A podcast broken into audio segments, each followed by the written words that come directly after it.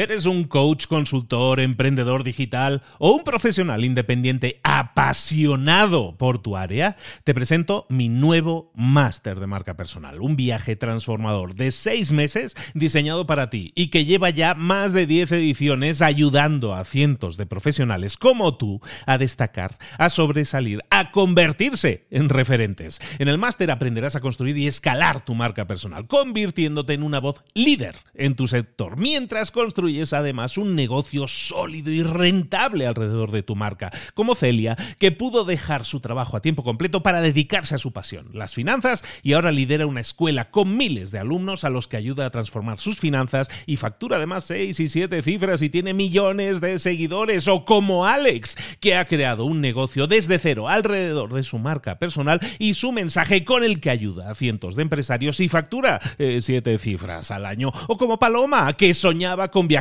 por el mundo y que ahora vive como nómada digital con cientos de miles de seguidores y más de 17.000 alumnos. Gracias al máster, su sueño pasó de ser una idea a una realidad rentable y reconocida. Este es el momento de que tú también dejes tu huella, de influir y de vivir por fin de tu pasión. Visita librosparaemprendedores.net barra marca y descubre muchas más historias de éxito de gente que confió en nuestro método. En junio comenzamos además la nueva generación y añadimos más novedades, más servicios y más soporte que nunca. Únete a la élite de profesionales que ya están cambiando sus vidas. ¿Estás listo? ¿Estás lista para desarrollar tu marca personal y ser nuestra próxima historia de éxito? Pues visita librosparaemprendedores.net barra marca y comencemos. En los próximos 15 a 20 años el mundo va a cambiar por completo. El crecimiento exponencial de nuevas tecnologías que se están aplicando hoy en día, que están generando soluciones también hoy en día, está por cambiar el planeta, nuestra vida, nuestra calidad de vida como la conocemos.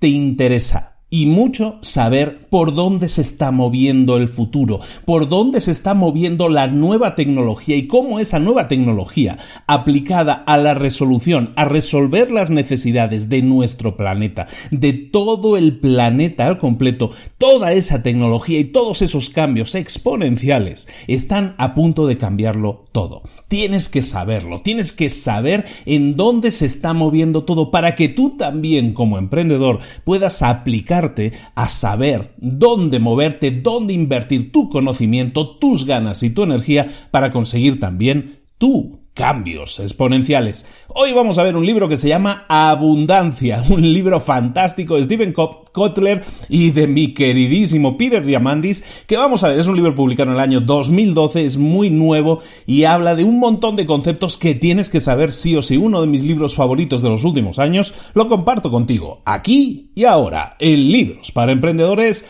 ¡Comenzamos!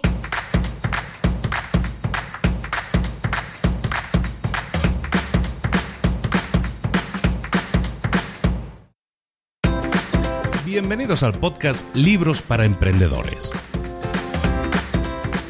Para alcanzar el éxito en cualquier negocio que quieras emprender, debes formarte, debes estudiar, aprender para emprender. Y para ello, no hay nada mejor que un libro. En el podcast Libros para Emprendedores te ayudamos de tres maneras. Primero, seleccionando los mejores libros del mercado para ayudarte a emprender, a mejorar en tu emprendimiento. Segundo, te ofrecemos gratis un resumen de los puntos más valiosos explicados en cada libro. Y tercero, te damos finalmente pasos a seguir para poner en práctica todas esas lecciones aprendidas y así poder acortar tu camino hacia el éxito ya sea marketing, ventas, liderazgo, emprendimientos, mentalización, eh, vamos a analizar lo mejor de lo mejor, de los mejores libros del mercado y te lo vamos a dar todo bien masticadito y listo para ser aplicado. Soy Luis Ramos, empresario y emprendedor, y voy a acompañarte, si me lo permites, en este camino. Sin más, comenzamos. Muy buenas a todos, bienvenidos una semana más a Libros para Emprendedores. Estamos, eh, lo vamos a cambiar esto, ya no va a ser Libros para Emprendedores, la vamos a llamar Libros en Chanclas o Libros para Emprendedores en Chanclas, porque estamos en la edición verano, ya estamos entrando en el verano. Hoy precisamente estoy comenzando mis vacaciones y aquí dejo este audio grabado con el resumen de uno de mis libros favoritos, uno de esos libros que te recomiendo que leas este verano. De hecho, muy pronto en YouTube vamos a, tener un vídeo específico de los mejores libros recomendados para leer este verano. Este yo te lo recomendaría ya, no, no, no tenemos confeccionada la lista ni el vídeo, pero creo que este libro merece estar ahí. ¿Por qué?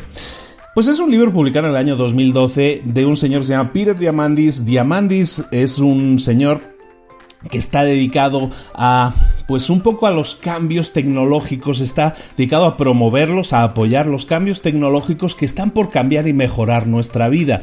Tiene un montón de conceptos funcionando como em, eh, tiene premios, por ejemplo, que patrocinan a gente que desarrolla tecnologías para llevar al hombre al espacio, por ejemplo, el X Prize Foundation, tiene la Singularity University, tiene un montón de emprendimientos moviéndose alrededor de ese tema que es la nueva tecnología. Las nuevas tecnologías aplicadas a la mejora de nuestra, llamémosle calidad de vida en general. ¿De acuerdo? Entonces, Peter Diamandis es un señor que ya hemos visto un vídeo, un, un libro suyo que se llama Bolt, que lo traduje como emprendedores exponenciales. Y eh, este libro es eh, fundamental. El libro que vamos a ver hoy, Abundancia, Abundance, es fundamental que lo conozcas, que sepas por lo menos si no lo lees, por lo menos escucha el resumen de hoy y espero ponerte al día de un montón de puntos que tienes que tener en cuenta. ¿Por qué?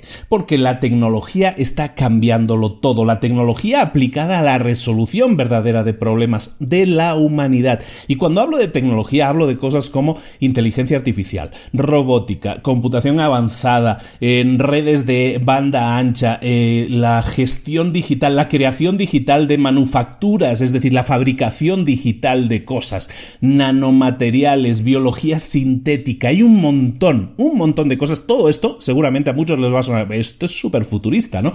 Bueno, sí y no, porque hoy en día ya existen soluciones en todos estos campos que están cambiando nuestro futuro. Así te lo digo, están cambiando nuestro futuro. Y entonces este libro nos descubre un poco bajo un concepto que se llama eh, una pirámide. Él, en el libro, ya vamos a empezar con el libro directamente. Mira, eh, el libro Abundancia trata sobre, sobre la resolución de problemas o explicar cómo podemos enfocar nuestros esfuerzos hoy en día con la más avanzada tecnología en la resolución de, de los problemas de la humanidad. Y esos problemas de la humanidad o la mejora de nuestra calidad de vida, de nuestra abundancia, al fin y al cabo, él la define en una pirámide de tres capas tenemos que solucionar cada una de esas capas para ir mejorando la calidad de vida de la humanidad, de todos nosotros como, como especie. Esa primera capa de esta pirámide, la base de la pirámide, eh, evidentemente necesita que solucionemos una serie de problemas. ¿Qué problemas tenemos que solucionar? Pues los de comida, los de eh, agua, que todo el mundo tenga agua, que todo el mundo tenga comida y también que todo el mundo tenga un lugar donde vivir, ¿no? Un cobijo donde vivir. Esa es la primera capa. Una vez tengamos esa capa solucionada, pasaríamos a solucionar la siguiente capa. Por orden de importancia, evidentemente necesitas que la gente coma, ¿no? Y que tenga un lugar donde vivir. Segunda capa es que tengan electricidad, que tengan energía, llamémosla así, energía, que tengan también acceso a la educación, acceso a herramientas de información y comunicación. Esa segunda capa la tenemos que solucionar y una tercera capa, que es la... Todas estas capas las vamos a ver a detalle y vemos cómo se están desarrollando cosas en todos estos campos. Y la tercera y última capa que tenemos que, eh, para tener abundancia en nuestra vida a nivel especie, lo que necesitamos es que toda nuestra especie, todo nuestro planeta tenga acceso a la salud es decir, que tengan buena salud, que tengan acceso a, las medicinas o a la prevención de enfermedades, ¿no? A poder alargar su vida y también a la libertad. Como veis, son nombres, son, son conceptos, mejor dicho, grandes, ¿no? Grandilocuentes, que suenan así como a cosa muy grande. Y efectivamente, estamos hablando de cambiar el mundo. Ni más ni menos. Ahora, eso es algo que a lo mejor tú escuchas este resumen y dices, no, pues está muy bien como información, pero esto a mí no me afecta. Esto es un rollo que yo no entro ahí porque eso es de, alta tecnología y de esas cosas. No. Lo que sí entiendo tu, forma de pensar, sí es así, pero también te digo una cosa, está en nuestra mano, nosotros podemos ser parte del cambio. Te voy a explicar de un montón de, de avances, de un montón de tecnologías, de un montón de cosas que hoy en día tienes tú que estás escuchando a tu alcance Y lo único que necesitas es el enfoque adecuado, esas tecnologías aplicadas a la resolución de problemas de comida, de agua, de cobijo, de energía, de educación, de todo eso. Eso aplicado, tú puedes, tu energía, tu esfuerzo aplicado de forma congruente puede llevar a la resolución de uno de estos problemas. En el libro lo dicen, en el libro hablan en algún momento de qué pasaría si nos pusiéramos todos de acuerdo, si hubiera un premio de, yo qué sé, un gobierno de un país dijera, voy a darle mil millones de dólares a la persona que encuentre la cura del cáncer o a la persona que encuentre la cura del SIDA o de cualquier enfermedad, de cualquier cosa o de cualquier concepto que todavía no hayamos resuelto.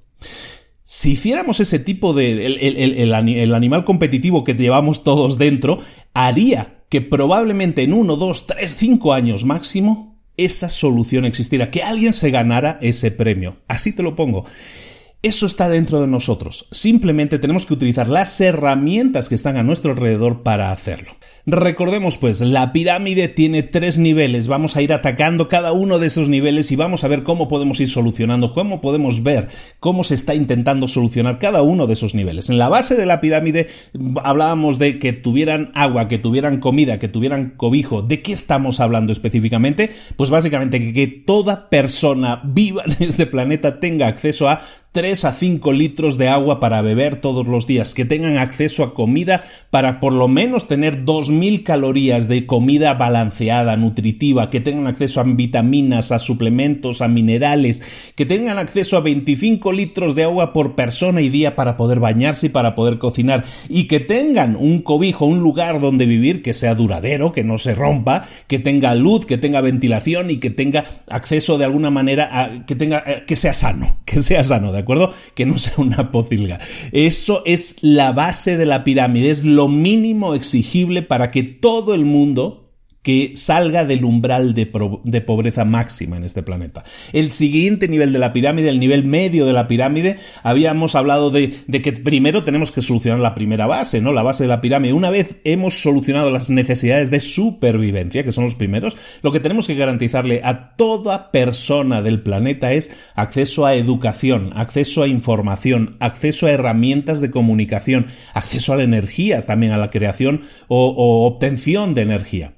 Y en la punta de la pirámide, pues la abundancia debe ser para todos. La abundancia debe ser para todos, para toda persona viva en el planeta. En la punta de la pirámide está bien que tengamos todas las necesidades de comida solucionada y todo eso de información también, pero necesitamos también que la salud sea un recurso al que todo el mundo tenga acceso la salud y también la libertad, la libertad política, la libertad de opinión, la libertad de información. Todo eso son objetivos que son alcanzables. En el libro dicen que todos estos objetivos, el libro se escribió en el año 2012, estos objetivos, todos ellos, se van a alcanzar. Y se van a alcanzar antes del año 2035. Este libro se escribió y decía, vamos a tardar unos 25 años. Ya han pasado 6 años desde que se escribió el libro y desde que yo te estoy grabando esto. Han pasado 6 años desde que se escribió. estamos a 18 años de distancia de que esto se cumpla. Y tú me dirás, pero eso es imposible, no he visto nada de esto en las noticias, en la tele nunca hablan de esto. Eh, eso es verdad. En la tele nunca hablan de cosas positivas generalmente, porque es mucho más noticiable hablar de, de, tragedias, de cosas eh, negativas. Tendemos a fijarnos más en la caída, en la, persona que resbala, que en la persona que no resbala. ¿no? Eh, siempre hay un aire de pesimismo en la sociedad. Eso es un hecho, ¿no? Y, la, y las noticias en la tele, eso no ayuda. Pero lo que sí es cierto es que hay noticias ahora mismo en el mundo que nos deberían hacer sentir mucho más positivos, mucho más optimistas. La pobreza extrema, gente que vive con menos de un dólar al día en el planeta, es ahora mismo, en los últimos 60 años, se ha reducido a la mitad. Hoy en día hay menos gente que nunca en el umbral máximo de pobreza.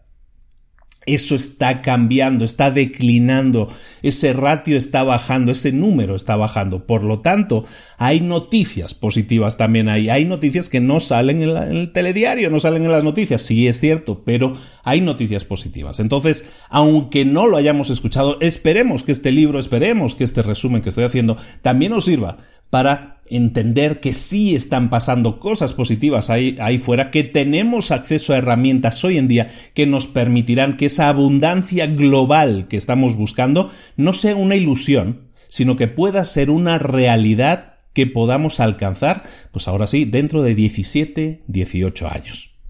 ¿Y cómo es esto posible? ¿Y cómo es él? ¿No? pues, ¿y cómo es él? ¿Y cómo es esa, esa tecnología o esas cosas maravillosas que tú estabas diciendo? Bueno, pues eh, cosas como la bioingeniería, ingeniería biológica. Hoy en día, la gente está buscando, están, hay investigadores en todo el mundo que están investigando, por ejemplo, gasolinas alternativas basadas en algas que puedan, algas, ¿eh?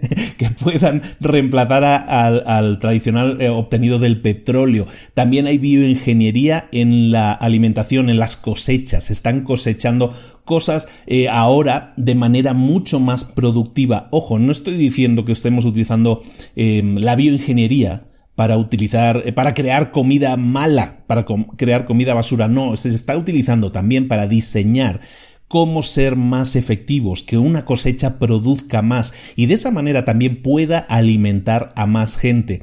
Las vacunas Crear una vacuna, a lo mejor la gente no es consciente, crear una vacuna no es un proceso que le das un botón y te sale ya la pastillita hecha o te sale la inyección preparada, no es un proceso de semanas normalmente.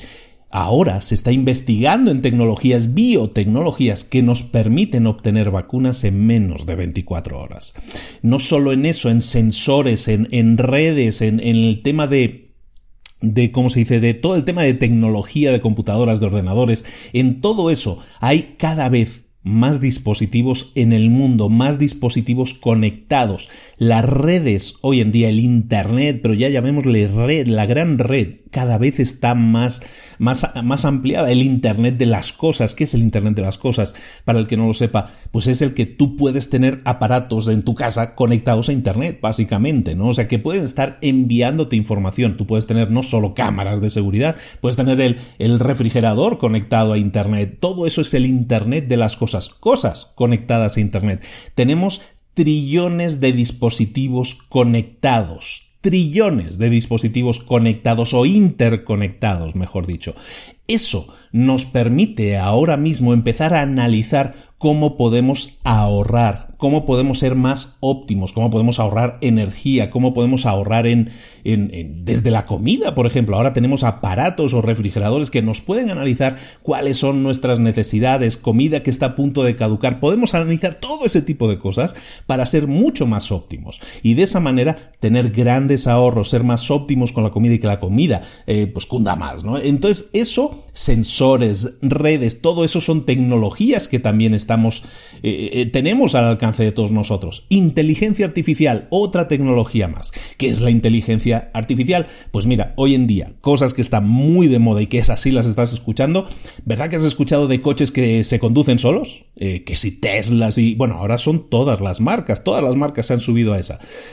Pues todo eso está hecho con sensores que se ponen en el coche y hay un montón de sensores que son como mini cámaras, que son sensores de cercanía y un montón de cosas, un montón de tecnologías, todo eso se lo ponen a un coche y ¿qué consiguen con eso? Pues bueno, pues básicamente que el coche pueda detectar peligros, que el coche pueda detectar problemas en un futuro muy cercano, que el coche pueda detectar todo lo que hay a su alrededor, la calle, los peatones, todo, y pueda llevarnos seguros a nuestro destino. ¿Para qué nos sirve eso? Pues para algo tan simple como para reducir, si lo vemos desde un punto de vista económico, vamos a reducir 230 mil millones de dólares que se gastan anualmente en gastos relacionados con accidentes. ¿Qué pasaría si no hubiera accidentes? ¿O qué pasaría si lo pudiéramos reducir en un 95-98% las tasas de accidentes? Estamos hablando de 230 mil millones de dólares relacionados con todo ese problema de los accidentes. Eso, que pues, es un número grande, y dices, bueno, es un numerito grande. Bueno, ese número representa entre el 2 y el 3% del Producto Interior Bruto del planeta del planeta. Entonces imagínate la inteligencia artificial desarrollada alrededor de los coches que se manejan solos y que van a evitar accidentes. Ahora están probando y hay, hay choques y hay cosas. Aún así, cada vez serán mejores. Y eso, estamos hablando de 15, 20 años, eso va a ser la cosa, una cosa bárbara. ¿Por qué? Porque vamos a reducir todos los accidentes y por lo tanto todos esos gastos, toda esa industria que crece alrededor de eso, tampoco va a tener eh, razón de ser. Vamos a tener muchísimos ahorros en, todo eso y estamos hablando de inteligencia artificial que está nos está proveyendo de esa seguridad, de esa mejor calidad de vida. Y no solo en eso, la inteligencia artificial nos va a permitir tener también mm, mejoras en la, en la educación en la educación vamos a tener educación eh, diseñada para cada persona. Imagínate que tú puedas tener, según tus avances, según tus intereses, que la educación que estás recibiendo va a ser la que tú necesitas según tus intereses, según tus necesidades y va a ser modelada a, a tu medida. Eso se puede hacer hoy en día gracias a la inteligencia artificial.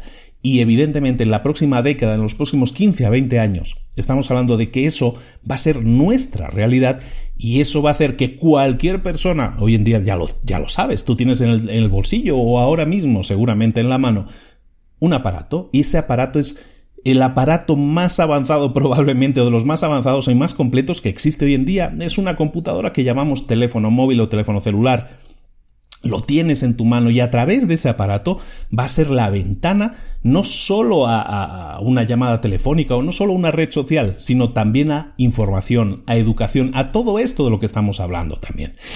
Avances en la robótica, hemos hablado ya de un montón de cosas, bioingeniería, inteligencia artificial, robótica. Estamos hablando de, de robots que estamos creando maquinaria que va a sustituir labores que hasta ahora estábamos haciendo nosotros eso ya ha pasado, tú sabes, has visto esas imágenes de, de, fábricas de coches, ¿no? En donde antes se hacía todo a mano y ahora son robots, esos brazos mecánicos que están montando el coche mucho más rápido, mucho más efectivo, con mucha más, eh, con mucho menos margen de error, ¿no? Todo eso, esos órdenes de, de magnitud que nos permite tener un robot trabajando constantemente, eso hace que las posibilidades de conseguir más resultados, ser más óptimos, eso mejore. Hay mucha gente que le asusta eso, ¿no? Pero es que eso es una realidad, es una realidad. No estamos hablando de fábricas, solo estamos hablando de brazos robóticos que pueden, que pueden realizar operaciones, que pueden realizar operaciones muy precisas y con un índice de precisión mucho más alto que un humano. Y nosotros podemos tener un brazo robótico, a lo mejor no hoy,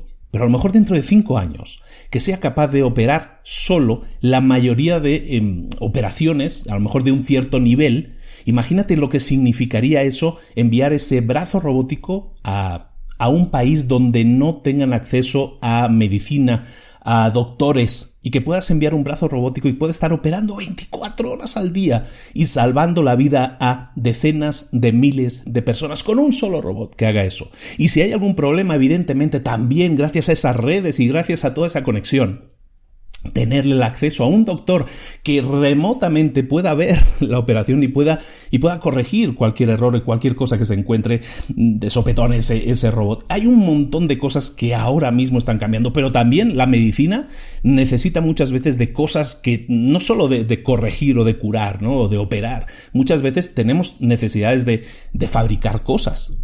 Hasta ahora tú comprabas, vas a una tienda o vas a internet y compras una cosa y te la traen a casa o vas tú a la tienda y te la traes a casa. Pero ¿qué pasa cuando empezamos a hablar de tecnologías como la impresión en tres dimensiones? La impresión 3D. Eso existe hoy en día. Hoy puedes ir a una tienda online y puedes comprarte una impresora 3D o puedes ir a la tienda y comprarte una impresora 3D. Y puedes descargarte cosas de internet gratis, modelos e imprimirte, yo qué sé, desde una medallita o imprimirte cosas. Puedes imprimir cosas. No, no, una, hoja de papel con un texto, sino que puedes imprimir cosas en tres dimensiones eso está avanzando mucho más de lo que nosotros a lo mejor nos, nos pensamos. Podemos hoy en día imprimir cosas en plástico, en cristal, en acero, en titanio.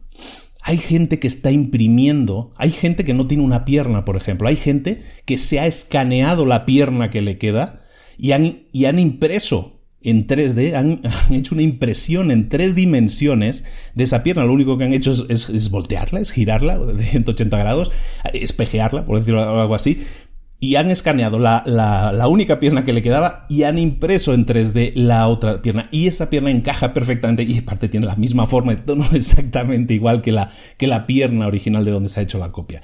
Todo eso existe hoy en día. No es ciencia ficción, no es un tema de una película. Eso hoy en día existe. Entonces hay biotecnología en ese sentido que a través de impresión en 3D nos permite hacer este tipo de cosas. Pero piénsalo de otra manera. No solo sirve para casos extremos de un señor que perdió la pierna y se le puede, se le puede imprimir otra. No, imagínate qué pasaría si tú fueras a Amazon hoy en día y compras algo y sabes que tarda uno o dos días en traerte, ¿no? Si tienes suerte, pues en uno o dos días te traen la, lo que hayas comprado. ¿Qué pasaría si eso ya no fuera necesario? ¿Qué pasaría si tú tuvieras una impresora 3D en tu casa y tú vas a, Amazon o a donde sea, a la tienda que sea, y dices, no, quiero este, este vaso, quiero comprarme este vaso? que me gusta el diseño que tiene, bueno, pues a lo mejor lo compras y lo que compras es el diseño. Y eso te permite descargarte ese diseño, seguramente mucho más económico que un vaso acabado, y te permite darle un botón e imprimir ese vaso. Y no, y no uno, sino a lo mejor toda la, la, colección completa de ocho vasos, ¿no? Ay, es que vienen invitados, ¿sabes qué? Voy a imprimir otro vaso más, ¿no? O cuatro vasos más. Eso se puede hacer hoy en día. Y eso es probablemente el futuro al que nos enfrentemos dentro de una década y poco más. Toda esa tecnología en, manufactura digital, lo que estamos hablando, impresión en 3D, en la medicina, la operación, todo esto, todo esto son cosas que están cambiando nuestro futuro. Nuestro futuro está remodelando. Estábamos hablando de, de medicina, por ejemplo. Hay un laboratorio que es un laboratorio casero que tú puedes adquirir. Ahora mismo está en diseño, está en desarrollo en una empresa y también en una universidad. ¿Qué es lo que hace? Pues mira, este laboratorio casero básicamente te permite analizar con una gota de sangre o con una gota de saliva o un, un, análisis de orina. Te permite no tener que ir al doctor, no tener que ir a llevar el análisis, no tener que ir a esperar los resultados, sino hacer eso inmediatamente en 15 minutos, tener el análisis completo en tu casa. ¿Por qué? Porque ese aparato está en tu casa. Pones el dedo, te hacen el análisis, en 15 minutos tienes el resultado. Si eso, que en sí mismo ya es bastante wow, imagínate si eso lo conectamos con otro con otra área de desarrollo tecnológico que existe hoy en día que se llama la nanotecnología. La nanotecnología básicamente es, es crear cosas a nivel átomo, ¿eh? a nivel molecular. La nanociencia, la nanotecnología existe también, nos permite crear nanocompuestos o compuestos, cosas que son tan podemos crear desde acero hasta lo que nosotros queramos crear, eso lo podemos crear. Y entonces imagínate lo que decíamos, ese análisis de sangre que tú te haces. Y ese aparato te dice, ¿sabes qué? Estás bajo de, yo qué sé, de magnesio, o estás bajo de, de vitaminas. Oye, parece que estás a punto de resfriarte creo que te vendría bien un poco de vitamina C. ¿Qué pasaría si eso lo conectamos con uno, con otro aparato que genere una pastilla, que imprima en 3D una pastilla en nanotecnología que incluya el magnesio, el potasio, la vitamina C, lo que tú necesites en este mismo momento. Es como una receta del doctor, pero una receta diseñada exclusivamente para ti y para tus necesidades de hoy en día, en este mismo momento. Eso existe también. Todo eso es tecnología que hoy en día tenemos a nuestro alcance, que está ahí.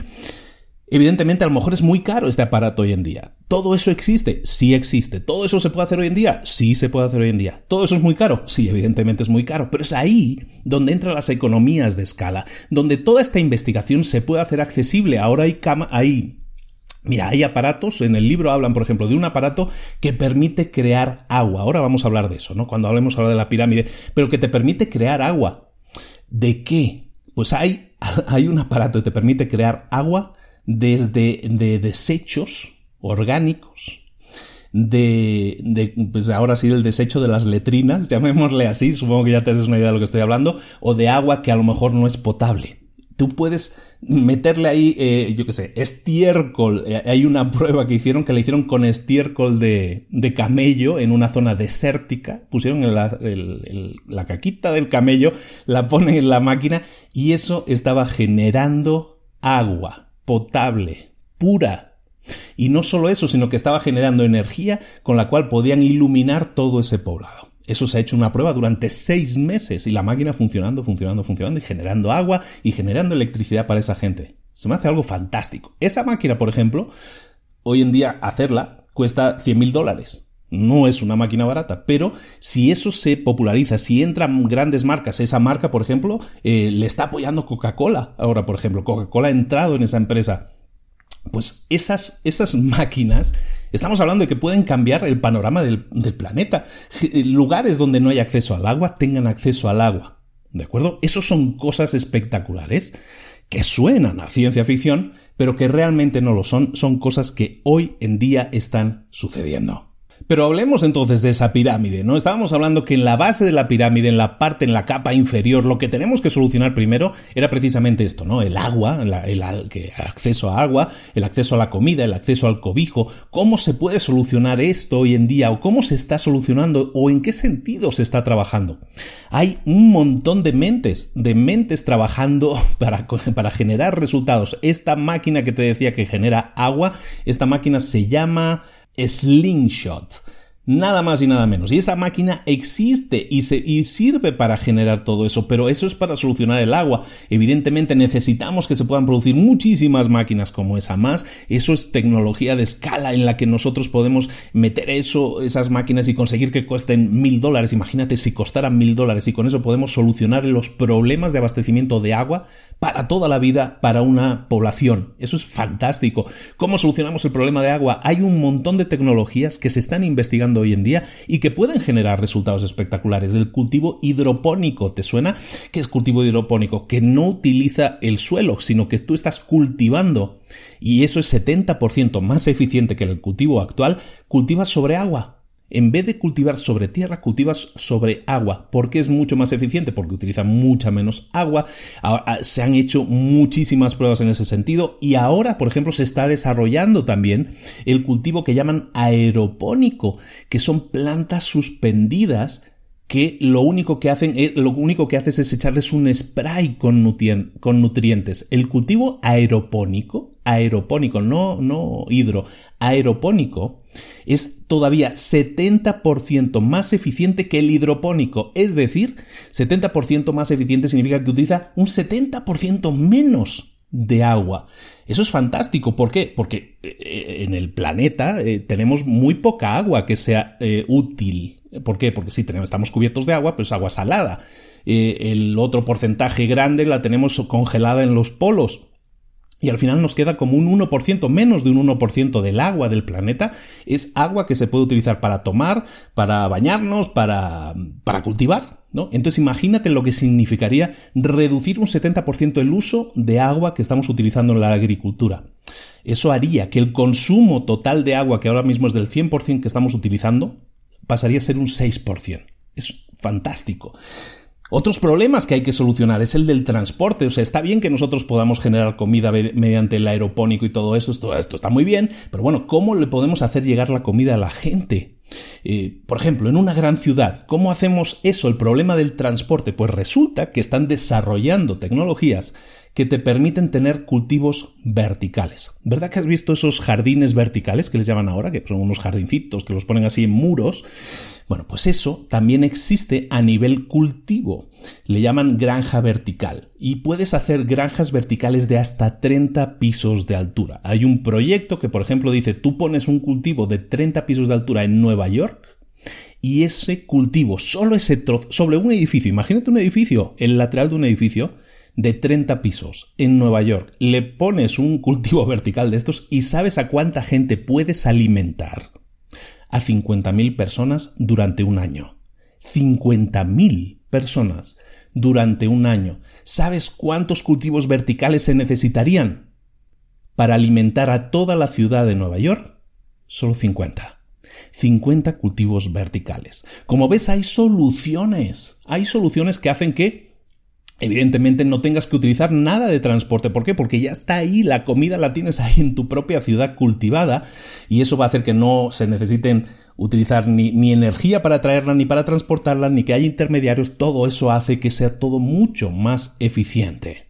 Y tú me dices, claro, pero es que nosotros no comemos solo lechuguita, comemos más cosas. Tienes razón, nuestra dieta muchas veces está muy basada en las, en las proteínas, pero bueno, es que, es que en el tema de las proteínas, el, cultivo, el, cultivo de pescado, el, pescado que se puede cultivar, digamos que se, que se cultiva en piscifactorías, eso es una alternativa renovable, escalable, mucho más fácil de escalar que cualquier otra alternativa. Pero no solo eso, Tú sabes que ahora mismo hay investigación, lo vi la semana pasada, este, este libro es de 2012, pero es que la semana pasada acabo de ver una, noticia por ahí en, una página en la que ya existe, eh, ¿cómo le llaman? Hamburguesa in vitro. eh, es carne que está siendo, ah, por, muy raro que suene, ¿eh? y habría que probarla, ¿no? Porque seguramente la primera versión no, sea muy sabrosa, pero ya existe carne que están generando in vitro, carne que están generando eso significa, para los, aquellos que hayan visto documentales de, todo lo que es la contaminación, la capa de ozono, y saben seguramente que el tema del ganado está descontrolado y el tema del ganado es uno de los grandes problemas que tiene el planeta, el volumen, la cantidad de ganado que tenemos para alimentarnos. Imagínate que pudiéramos eliminar ese problema también. Tendríamos todavía un planeta mucho mejor porque no tendríamos necesidad de tener tanto, tanto ganado para alimentarlo a eso porque lo podemos, la carne, la proteína la podríamos generar nosotros. Todo esto, estamos hablando de tecnologías que ya están desarrolladas o se están desarrollando o se están perfeccionando. Todo esto nos va a permitir en 10, 15, máximo 20 años poder generar comida, poder generar agua, poder generar, ahora sí, vida donde ahora mismo está en peligro y conseguir de una vez por todas que eso acabe, que el hambre en el mundo se acabe, que sea una cosa del pasado, que sea una etapa que debemos ya dejar atrás. Y no pienses que es una exageración decir que esto va a pasar en 10, 15, 20 años, porque es que tenemos un montón de cosas que están haciendo que esto se acelere cada vez más, que se acelere de forma increíble.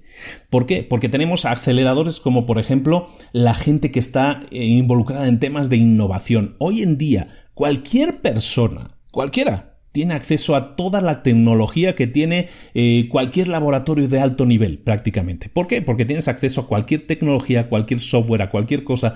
Las computadoras que tienen en los grandes, eh, pues en los grandes laboratorios no difieren demasiado de las que tú tienes.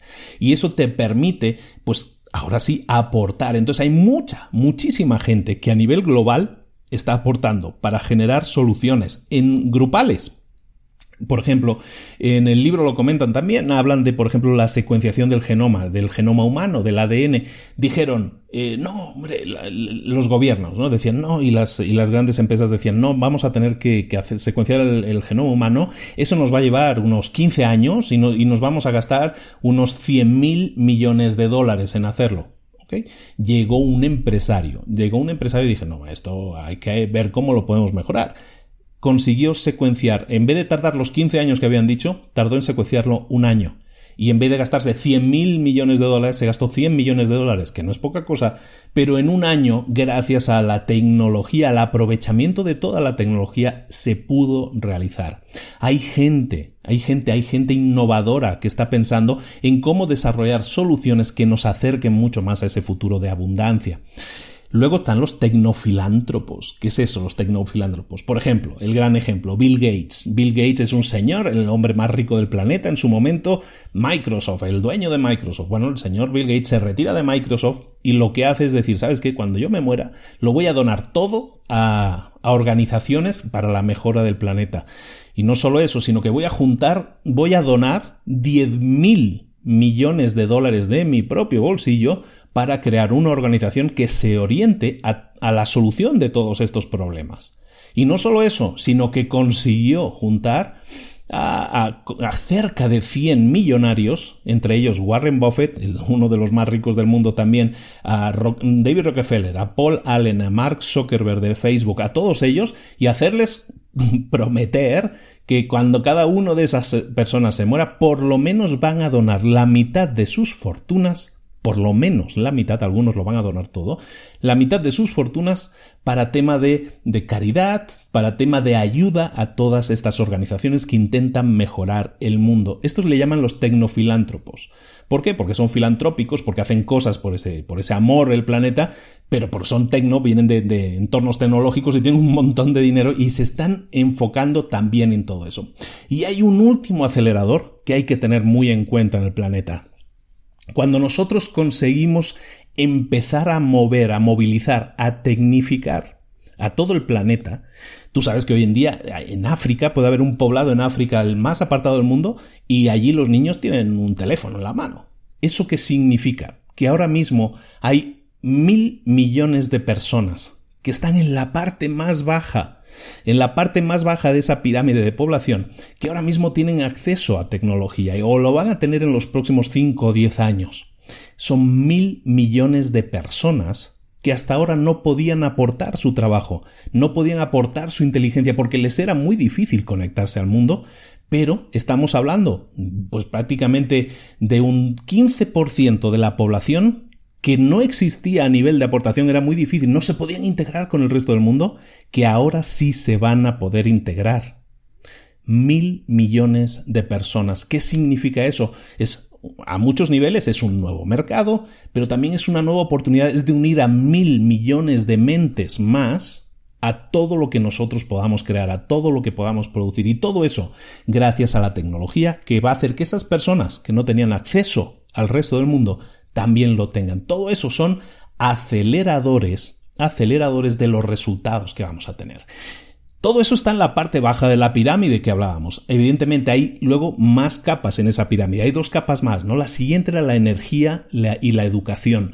En esa capa intermedia, una vez hemos solucionado, solucionemos los problemas de alimentación, los problemas de, refugio, los problemas de comida, los problemas de agua, entonces lo que tenemos que hacer es darle a esa gente lo que decíamos, todas esas herramientas, toda esa tecnología para que esa gente se convierta en productiva para el planeta, también produzca porque también tienen ganas de producir y de aportar. ¿Qué se está haciendo ahora mismo para que esa gente eh, tenga energía?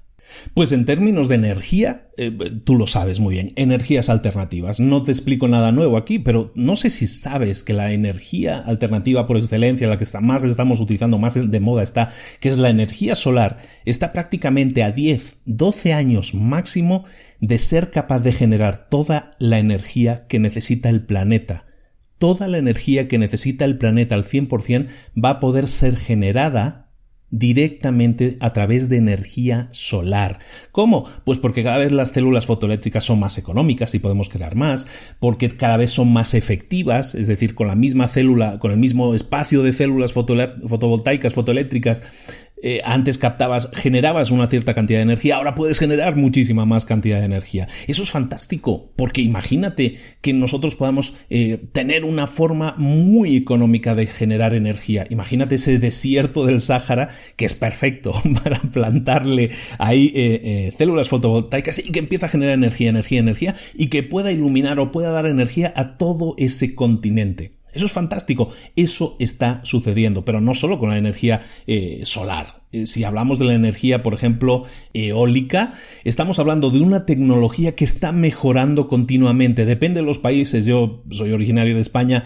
En España está lleno de esos molinos de viento gigantes blancos eh, que generan, a través de energía eólica, generan energía. Bueno, esa energía que ahora a lo mejor era un poco cara de crear, cada vez es más fácil de crear. Las economías de escala hacen que cada vez sea más barato crear esa energía eólica.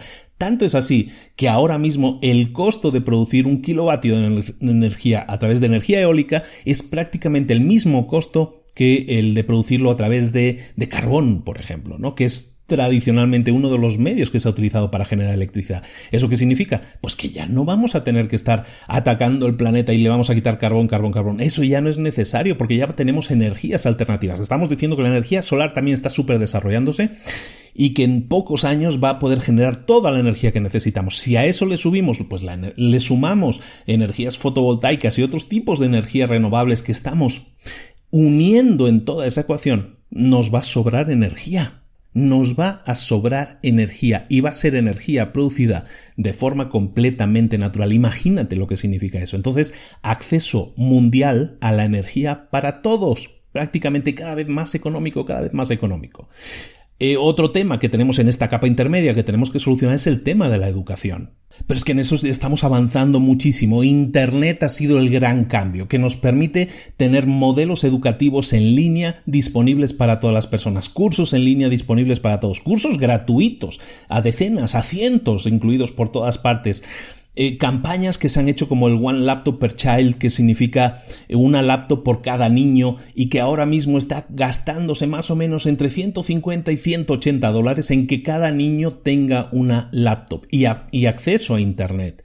Eh, grandes empresas como Facebook, como Google, que están buscando cubrir el planeta al completo de Internet. Es decir, que haya Internet en cualquier parte del planeta. ¿Para qué nos sirve eso? A ellos seguramente saquen un beneficio económico, no lo dudo, pero lo que hacen es dar acceso a Internet y por lo tanto acceso a la información y acceso a la educación en cualquier parte del mundo. Tú lo sabes, hoy se puede aprender en cualquier curso en línea lo que quieras.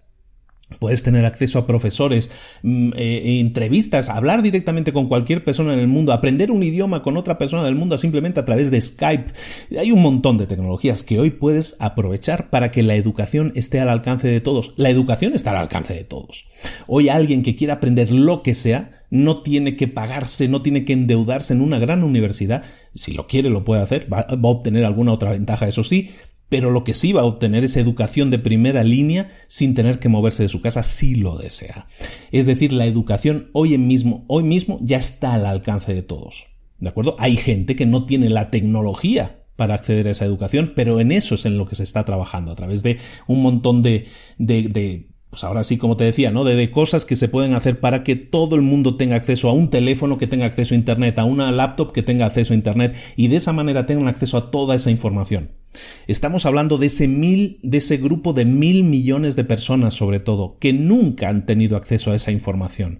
Imagínate el potencial de mil millones de personas generando valor, generando valor para el planeta. Es, la cosa es brutal. Y esto solo es la capa intermedia. Una vez hayamos solucionado eso, también tenemos que solucionar un problema grave y que eh, tiene que solucionarse, y es en la punta de la pirámide, que es la solución a los problemas de salud. Y un poco eso ya lo hemos comentado, ya, te lo he comentado antes, pero decirte que existe hoy tecnología que te permite hacer análisis de sangre, de orina, de saliva e inmediatamente en 10-15 minutos darte un resultado concreto mediante nanotecnología se pueden imprimir en 3D eh, ahora sí, una pastilla diseñada para tus necesidades físicas de ese momento. Todo eso se va a poder instaurar a nivel mundial. Imagínate lo que sería llevar una máquina de esas a cualquier país y tener constantemente trabajando, trabajando, trabajando esa máquina y creando, creando, creando salud y mejor calidad de vida. Máquina que haga ese tipo de diagnósticos sin errores, máquinas que hemos dicho, brazos robóticos que pueden operar quirúrgicamente y que todo eso se esté desarrollando hoy en día, que hay una máquina que te opera las cataratas del, del, del ojo y, lo hace con una tecnología prácticamente libre de errores hoy en día. Y si hay algún problema, siempre va a haber un cirujano que pueda asistirlo desde, desde una ubicación remota. Eso existe hoy en día. ¿Qué pasará cuando también los cuidados, por ejemplo, un problema, los cuidados paliativos, cuando tú puedas darle cuidados paliativos a alguien que esté en las últimas etapas de un cáncer terminal y le puedas dar cuidados paliativos, tener a un robot o a una máquina que esté cuidando paliativamente a esa persona para que no sufra, para que hasta ahora en sus últimos momentos también tenga la mejor calidad de vida. Eso también se está desarrollando. Todo eso son servicios de salud. Alguien puede decir es que eso no es muy humano, eso es muy impersonal. Lo entiendo, sí, pero lo que estamos haciendo es ahora mismo dar cuidados a alguien. Estamos generando, estaremos generando la tecnología para dar cuidados a alguien que si no, no los tendría. No tenemos opción. Cada vez hay menos médicos en el planeta. Eso no sé si lo sabes. Cada día se gradúan menos doctores en el planeta. Eso no tiene que ser un problema si la tecnología enfrenta esos problemas y llega a todos los lugares a, donde hoy no está llegando un doctor y llega para dar soluciones a esas personas. Eso significa aumentar la calidad de vida no solo del rico que vive en la gran ciudad, sino de todo el planeta, que haya abundancia, porque esa es la clave, abundancia, para todos. Y por último, en la punta más alta de esa pirámide está la libertad, ¿no? Ese, ese concepto que, que, para cada persona puede significar una cosa completamente diferente, pero lo que estamos propiciando con la tecnología es mayor libertad, mayor libertad de expresión, expandir el uso, o el, no el abuso, sino el uso de los derechos humanos, en muchos casos también se sigue abusando, pero ahora gracias a la información, Estamos todos más conectados. Eh, eh, eh, es mucho más fácil. La primavera árabe, que el tema que sucedió en Egipto, todo eso se organiza a través de redes sociales, a través de la tecnología. Hoy en día, yo viví en España cuando estaba, viví en España cuando el tema del atentado terrorista en Madrid, en Atocha, y cómo las redes sociales pueden cambiar un gobierno. Eso ha sucedido. Un millón de voces clamando justicia eso ha sido gracias a redes sociales, gracias a la tecnología. Evidentemente el partido que no le tocó, seguramente partidistamente diga, no, eso a mí me afectó negativamente. Sí, pero el tema es que ahora mismo existe más libertad gracias a la tecnología, más libertad, más formas de comunicarte, más formas de, informarte. es, todo esto que estamos hablando son herramientas tecnológicas. Recuerda que una, una herramienta puede ser positiva o puede ser negativa dependiendo cómo la uses. Un martillo te puede ayudar a construir casas un martillo también te puede ayudar a matar a una persona si le golpeas con ese martillo. Pero el martillo en sí no es el problema ni es la solución, es la herramienta. No podemos quejarnos de las herramientas, sino del uso que hagamos de ellas. Evidentemente, el buen uso, el uso en libertad de todas esas herramientas nos va a permitir crear plataformas de cooperación, que las naciones compartan información, ayuda y de esa manera estemos todos mucho más unidos en un mundo que va a cambiar, que ya está cambiando y en el que brilla y brillará la abundancia. Y espero haberte demostrado, a través de toda esta información que estamos viendo a través de este libro, que eso no es un mito, que eso no es una idea soñadora que uno pueda tener en la cabeza, sino que hoy en día se están dando los pasos para solucionar esos grandes problemas. Visualiza esa pirámide con los problemas principales y visualiza cómo podemos solucionarlos, cómo podemos nosotros aportar a través de la tecnología que está cada vez más al alcance de todos, cómo podemos aportar para que esos problemas dejen de serlo. Esos problemas van a hacer que todos vivamos en un mundo de más abundancia.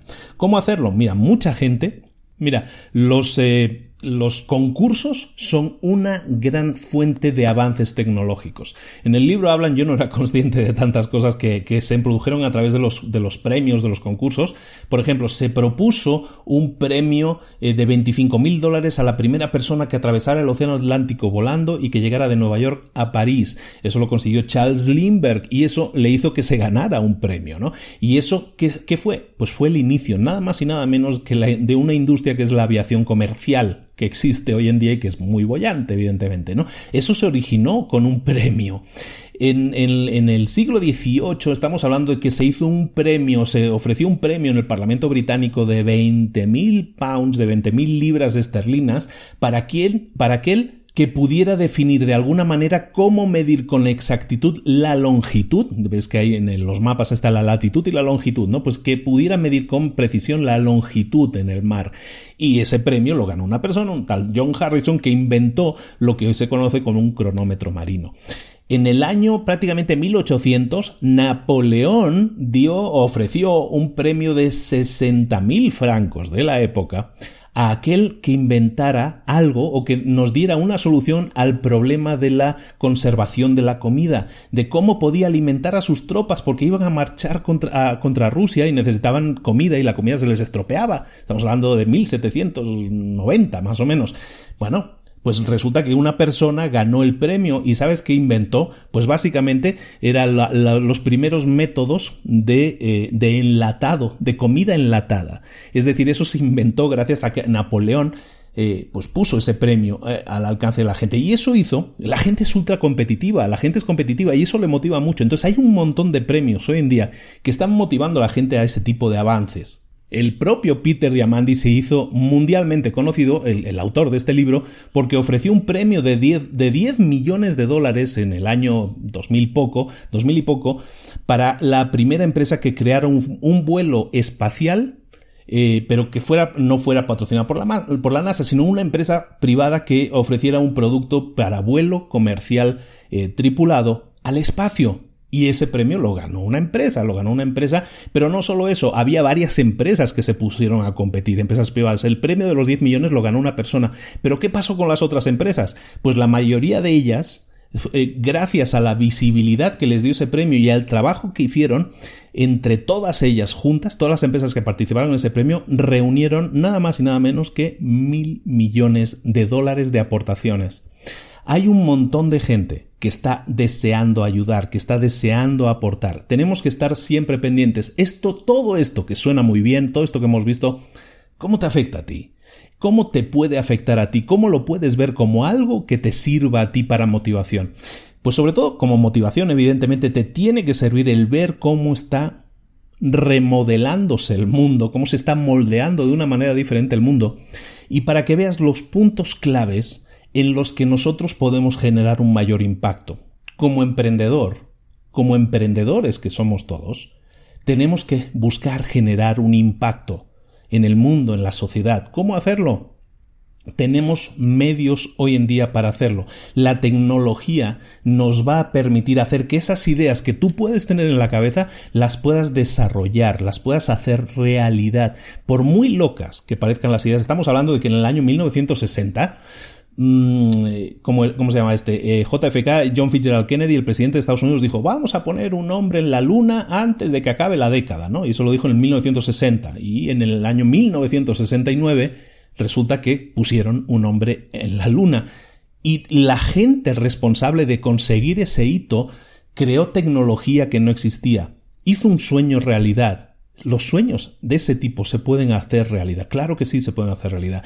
Necesitan de gente. Es, todos esos ingenieros que hicieron, que pusieron a un hombre en la luna, eran todos jóvenes, gente joven, gente de veintitantos o veintipocos años, que se puso a trabajar y dedicó esos mejores años de su vida a un sueño, a hacer realidad un sueño. Cuando todos nos unimos, cuando todos nos unimos, podemos hacer realidad sueños. El sueño de la abundancia del que hablan en este libro ya no es un sueño. Hay mucha gente trabajando para que sea una realidad. Y va a ser una realidad y va a ser nuestra realidad dentro de 15 a 20 años. Trabajemos juntos, pensemos que ese es el nuevo mundo que nos espera y empecemos a pensar en soluciones para todos esos problemas que tiene la humanidad y también pensemos en las soluciones en el mundo en el que nos vamos a encontrar y cómo vamos a trabajar, a desarrollarnos. En un mundo en el que la gente va a ser cada vez más sana, va a vivir más tiempo, porque evidentemente con mejoras eh, del tipo de salud, del tipo de, eh, medicaciones y todo eso a medida de cada uno de nosotros. Evidentemente, si tú tienes una máquina en tu casa que te detecta si tienes cualquier tipo de problema y te lo soluciona al momento generándote una pastillita que te sirva, eso va a hacer que la, la, extensión de la vida sea mucho mayor y tener a gente que viva más de 100 años no va a ser una locura. Eso es así. Lo que ahora parece algo extraordinario no lo va a ser. Vamos a tener cada vez mejor calidad de vida, vamos a tener, si se nos rompe un hueso porque ya estamos muy mayores, resulta que vamos a poder imprimir, por muy loco que suene ahora decirlo, podemos imprimir en 3D un hueso nuevo que va a ser instalado por un brazo robótico que nos van a poner eh, ese hueso en su lugar y vamos a tener así una pierna medio biónica como en las películas, pero que va a hacer que tengamos mayor calidad de vida durante más tiempo. Si nos vamos a ver un poco Robocop seguramente en muy pocos años, no espero que no tanto, pero bueno, la idea es que eso está aquí. Esa tecnología existe. A mí me emociona mucho positivamente estas ideas, yo las he trasladado en algunas presentaciones que he hecho en vivo en el último año, año y medio y hablo mucho de ello porque me emociona, porque creo que es un cambio positivo.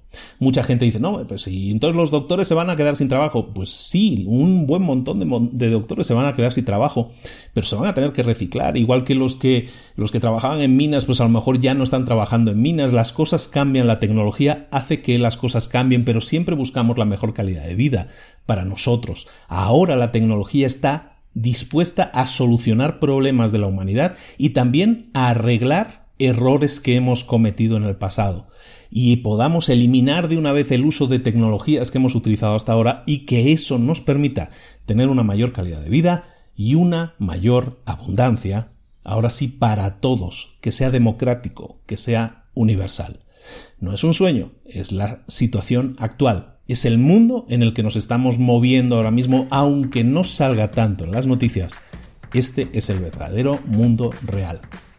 Bienvenidos al mundo real, como decían en la película. Esta es la realidad. Chicos, espero que os haya gustado mucho este, este resumen del libro Abundancia de Diamandis. Es un gran libro, es una lectura que te recomiendo mucho en este, en este verano, porque te va a permitir soñar, porque te va a permitir saber muchas cosas que te van a hacer sentir, yo creo, más optimista de lo que nos espera en un futuro muy, muy cercano. Si así es, me, da mucha alegría, déjame un comentario, déjame un mensaje, déjame lo que sea que me, que me ayude a saber que te ha gustado. Y este libro espero que te sirva de motivación, de inspiración para saber que en el mundo estamos haciendo también muchas cosas muy bien, aunque a veces en el telediario, en las noticias, parece que no vaya tan bien la cosa El mundo puede estar cambiando a mejor, simplemente tenemos que ser nosotros también mucho más optimistas. Muchísimas gracias por tu atención, por estar ahí. Un abrazo muy grande de Luis Ramos. Nos vemos la próxima semana en Libros para Emprendedores con un nuevo resumen de un libro. Esta semana también vas a tener un episodio estrella de Mentor 365 aquí dentro de este canal pues para recordar esos contenidos que estamos publicando en nuestro segundo podcast que se llama Mentor 365. Si no estás suscrito, suscríbete y en ese, en ese podcast estamos metiendo todos los días contenido en nuestro canal de YouTube, de lunes a domingo, todos los días hay episodios y los mejores episodios, los más celebrados, los más aplaudidos, los más comentados, los más descargados o escuchados, esos son los que estoy seleccionando personalmente para que formen parte también de libros para emprendedores. Con esa información espero también ayudarte, enriquecerte y que tengas un crecimiento personal y profesional muchísimo más grande. Un abrazo muy grande de Luis Ramos, lo dicho, nos vemos la próxima semana en Libros para Emprendedores. Hasta luego.